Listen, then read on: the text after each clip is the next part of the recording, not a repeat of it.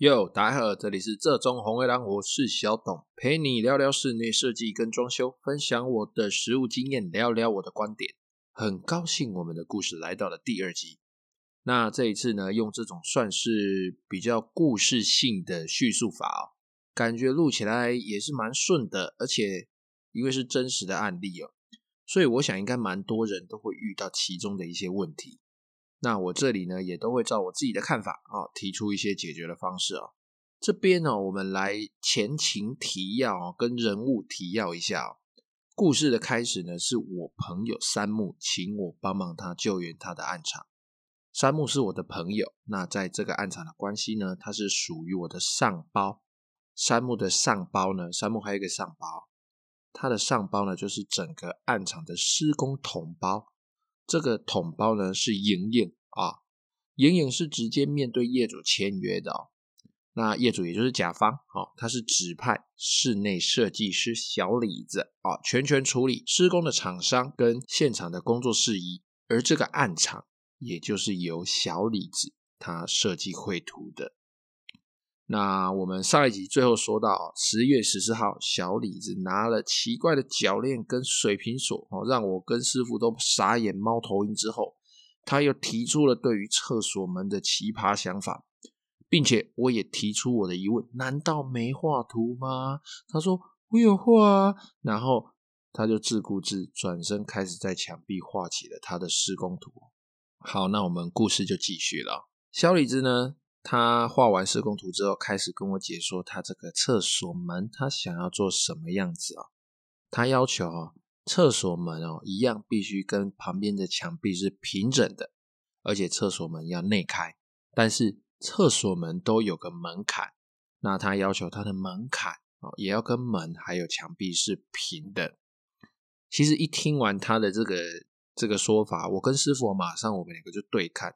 因为马上知道说这种要求其实不是不行，但是我们这边来解释一下为什么我跟师傅会产生这个疑惑。因为啊，这个现场的状况其实它是不能这么做的。我们在上一集有说过，厕所整个其实都还没有贴上瓷砖，也就是说它的泄水坡度跟瓷砖所需要的泥浆厚度，也就是我们俗称的头楼哦，就是瓷砖所需要的泥浆厚度，都是尚未设定的。那现场呢，也没有半条的这个放样线，所以我们不知道瓷砖会贴到多高。主要是现场也没有图哦，它图可能就会标示瓷砖怎么做吧，哦，斜度几 percent 之类的，我们还可以稍微抓一下，但它都没有。而厕所的门槛呢，你也是必定要高于厕所内部的，对吧？如果你的门槛比较低，你厕所里面的水就流出来啦。在内部没有打底，也没有一个准则高度的情况下。就贸然的去安装厕所的门槛呢，是相当冒险的一件事。万一厕所的内部瓷砖贴完了之后，抓完了之后，它的高度是高于门槛的哦，那真没救了。那个门槛要挖起来重新弄哦哦，而且现场没有图，没有方向线，然后这样子做会有一些风险哦，包含厕所高度这些微博，我都用我的。耐心跟毅力解释给小李子听了，但是小李子他仍然坚持这样子可以做哦，他仍然坚持他要这样子做，好吧，没关系，反正有这种施工上的风险哦，我一定是会先问山木。那其实山木那边后来他就过来跟我计算了一下实际哦泥做它贴砖的可能的高度是多少哦，然后我们预留一个误差值给泥做。后面泥做的部分也是只能够把这个问题就是丢给山木他自己去烦恼啦，因为山木告诉我哦，依照他们对对这个大楼的申请条件哦，十月二十三号就必须全数完工退场，也就是说扣掉大楼的假日不能施工，还剩下七个工作天，我的个妈妈咪呀！哦，这个时间压力其实蛮大的哦。那讨论完之后，哦，我跟山木讨论完之后，我们就继续照着小李子的方向做了，哦，预留高度，然后一样，我们就把门槛安装上去，不管了，因为时间在赶嘛。讲到这边，我还是要来抱怨一下，干，现场怎么会没有图嘞？这个真的让我非常非常非常非常困扰。可我问了之后，小李子又说我有货啊。好，那我当时的想法呢，我就决定哦，隔天我要来好好的问一下山木哦。怎么会没有图？然后要就是整个案场搞成这样？不然呢，我搞不好在这个暗场做一做，被卖了都还不知道。好，那时间就来到了隔天十月十五号，一样下个标题：大变化发生了。一早来到工地啊，我发现三木的超级员工，我们的胡子哥啊，在工地的楼上拆地板，我整个黑人问号。那我去询问了一下我们的胡子哥啊，才发现啊，居然是小李子要求的。小李子要求我们的胡子哥把原来的架高地板上面的那个地板的板子拔起来，然后里面通通都要塞入隔音棉，再铺上两层板子，而这两层板子中间又各要有消音棉。哇，那个乖乖，这是什么奇妙的功法？架高地板的确是要塞隔音棉，没错。但是啊，我记得这边的地板之后都是要铺上塑胶地砖的，而且听说塑胶地砖是小李子他自己负责的范围，我们只需要交给他原来架高地板完成之后的木板地面的塑地即可哦。怎么听我都觉得怪怪的，而且因为架高地板铺两层板子之后，即使你有做好交叉铺设，但是在因为它在板子跟板子中间哦，小李子他有提供隔音棉哦。它的隔音棉是属于发泡型的，是有一点厚度的。即使你这样子做，然后你两层板子交叠，然后板子跟板子中间再加上隔音棉啊，这样子板子还是会稍微浮浮的哦，它会有点软软的。因为你在最表层的板子跟板子中间的那个接缝处，因为两边是软的嘛，好，所以你的表层接缝处，你踩在左边这一块板子的时候，左边这一块板子就会往下降一点点。导致右边的板子跟左边的板子这中间出现一点点的落差，尤其是人在走动的时候，这个落差它是动态的，它会一直颠哎这样子，吓吓吓上下这样子动动动。况且这里又是要贴上塑胶地砖的，塑胶地砖如果是贴长条形的话，这个地砖可能它会因为这个底板哦这个缝的落差太软哦，然后造成翘曲脱落浮起等等，会造成这个成品。他失败的这个后果，那基于良心，我还是跟山木还有胡子哥他们说了这个情况。他们居然跟我说，这个是设计师小李子坚持的哦，说这样子做隔音才会强哦。好，隔音强吧，好吧。那今天呢，我这边呢，除了原来楼下的工程哦，楼上也是有东西，有一些东西要开始处理哦。除了另外一段架高地板哦，然后这一段架高地板它是坐在走廊中间有一段要包住管线的架高地板，然后还有一个安装分电表的地方。然后小李子他说他稍晚也会来找我说明这两个地方要怎么做。那我也趁这个空档问问我们的山木跟胡子哥哦，这边到底是什么样子的情况？为什么现场没有半张图面？而且每个步骤每个施工小李子都要来？这到底是在干什么？山木跟胡子哥接下来说的，真的让我大吃一惊哦！这根本就是八点档的剧情哦。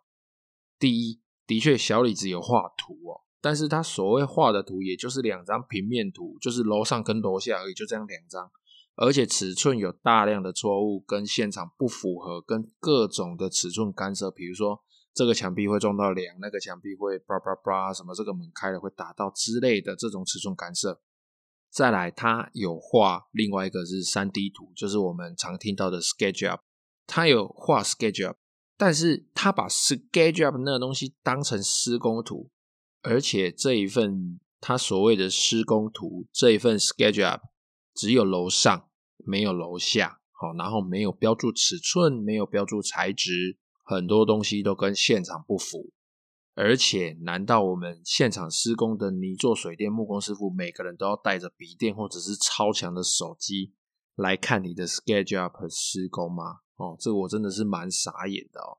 第二点哦，原来我们的施工的统包的这个头包莹莹啊，跟小李子是亲戚来着，哦，原来哈、有关系呀、但是呢，山木接下来说的话呢，让我又再次傻眼。小李子跟莹莹呢，已经因为这个案场前面的各种施工问题哦，已经吵架吵翻了。两个人基本上互不相见哦，有小李子就没有莹莹，有莹莹就没有小李子。那莹莹这边呢，就是本着呢，小李子去找山木哦。那对于小李子说的山木有问题、有困难，再找莹莹，不然莹莹基本上他就是不管工地的事，或者是说他管，但是他不想看到小李子，他不想出现。我心里想说，哇操，那这一场他妈到底要怎么弄下去啊？第三，更劲爆的来了，整个工程进度到现在，所有的材质、机电、管线等等等等的这些全部的东西，通通没有明标于任何文件，通通都是小李子的一句话。他常常说：“师傅，这个你决定就好了，我没意见。”这个时候，在我们旁边工作的一个水电师傅老王啊，啊，我们的老王，他就出来抱怨了几句啊。他说：“整个现场的放样都有问题，水电图、开关位置、管路走向、机电安装也都没有图面标示清楚。即使山木或隐隐反映给小李子，哈，小李子他也是说，现场你们想办法就好了，反正我就是要这样子的结果。”其他的你们给我想办法，你们要想办法给我做出来，哦，就会得到这样子的回应。老王就有点生气的说：“啊，难道机电图还要我帮他画吗？他有付我设计费吗？诶，我赶他是杰这刚的人呢嘞。”第四，为什么瓷砖到现在还没贴好？因为据说从莹莹这边提供了瓷砖的样本上去给甲方之后，整整挑了三周半，三周半相当于快一个月了。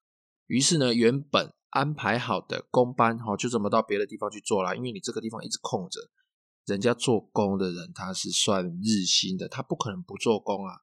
那人家一做也不可能说，哦，我来这里做两天，我就要回去做那边了，不可能嘛。你一定要把人家手上的工作做完，不然谁敢请你？你做一做就要跑掉，做一做就要跑掉。所以那些原来安排的人力，人家当然就到就到别的地方去工作啦。人力的安排上根本就没有办法跟上我们室内设计师小李子的思维。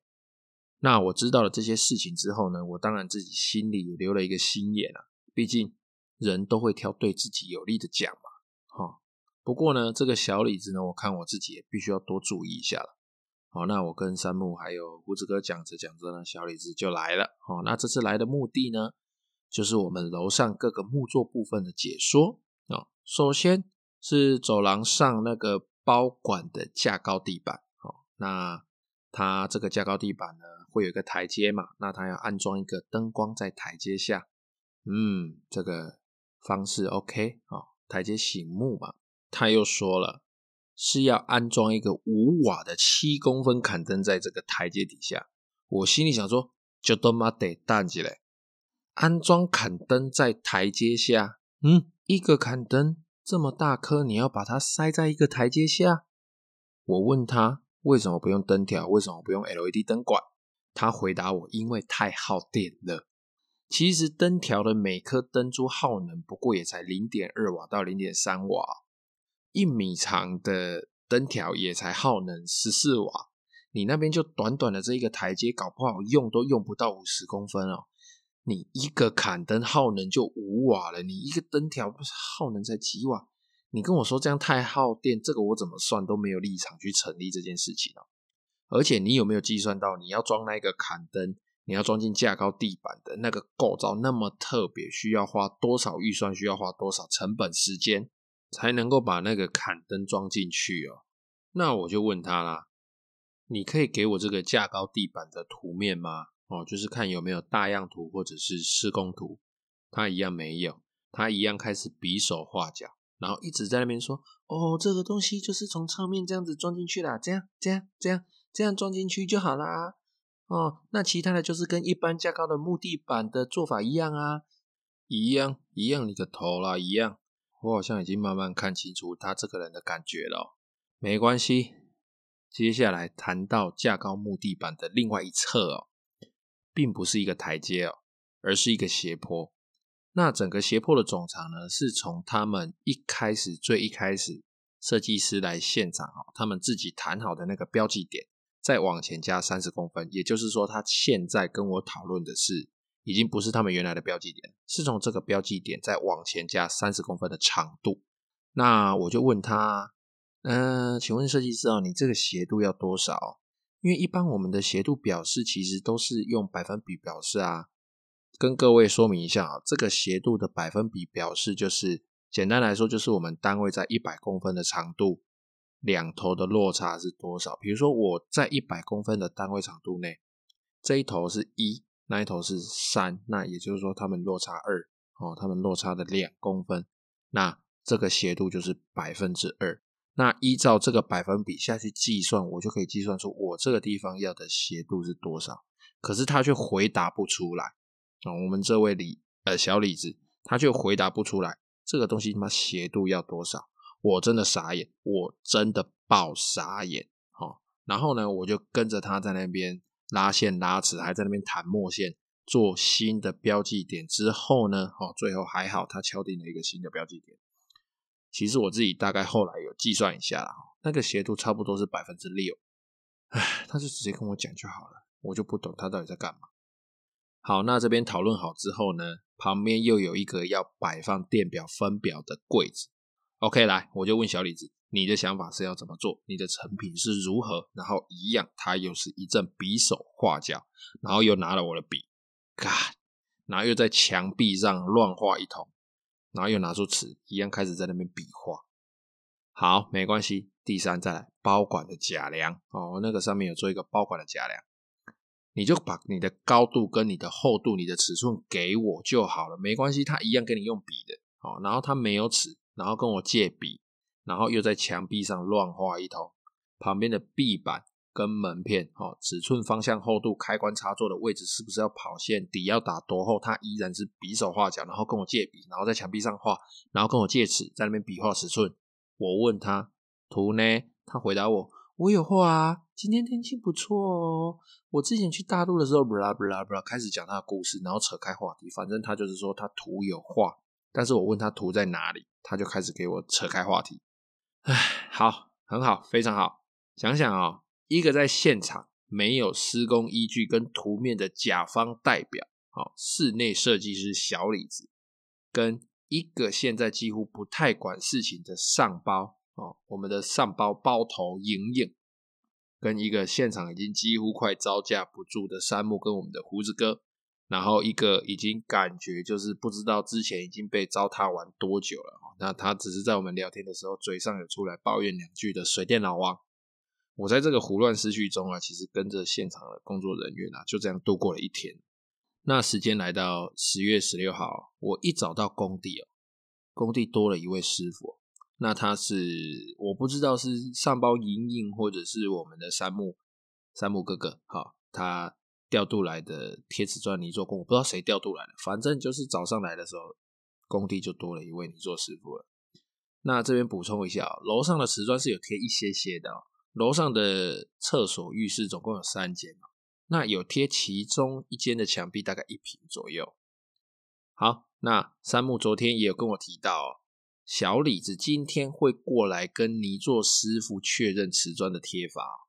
干，没有瓷砖计划，瓷砖计划就是标示我们厕所里面的瓷砖要怎么贴的一张图、一张说明书啦，并且小李子也会跟我确认浴室的天花板做法，然后我要怎么跟你做的师傅贴的瓷砖去做搭配。哎呦呀，小李子又要来喽！那这个选了三周半的瓷砖呢，人力安排有问题，现场施工好像也都是用比手画脚的，然后现场的管线也都是师傅想，到这个节骨眼才在拆地板，重新塞隔音棉。虽然呢、啊，这个设计师到现场，他说话表面上是客客气气的，但是他总是有奇怪的要求，然后好像很穷，没有笔。每次都拿我的笔，然后在墙上画到整支工程笔的笔头都蹲了，我要重新用模型机再抹。干，这真的让我蛮不爽的。他好像也是真的很穷，没有尺，总是在拿别人的纸在比划，然后都是讲不出一个正确的数字。但是毕竟是山木请我来帮忙的，而且请款方面都没有什么问题哦。但是就是不知道哪里，总觉得怪怪的。好的，那这集就先讲到这边了，时间差不多咯，今天节目就先这样子啦，谢谢各位收听，拜拜。